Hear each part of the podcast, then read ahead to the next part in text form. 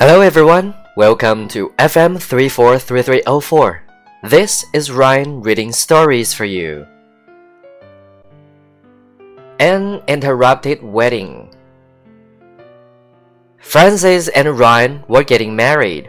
They dated for five years before Ryan proposed. They were both artists who enjoyed peace and quiet. They wanted a simple wedding with their closest friends and family. They decided to have their wedding in the backyard of Ryan's house.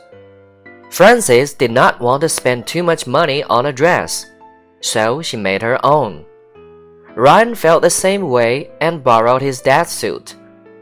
Although their wedding wasn't perfect, Frances and Ryan loved each other.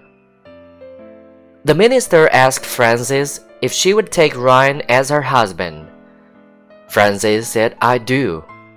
The minister then asked Ryan if he would take Frances as his wife. Before he could say yes, someone screamed, No! Ryan and Frances looked to the audience. It was Ryan's ex girlfriend, Karen. Ryan demanded her to be taken out.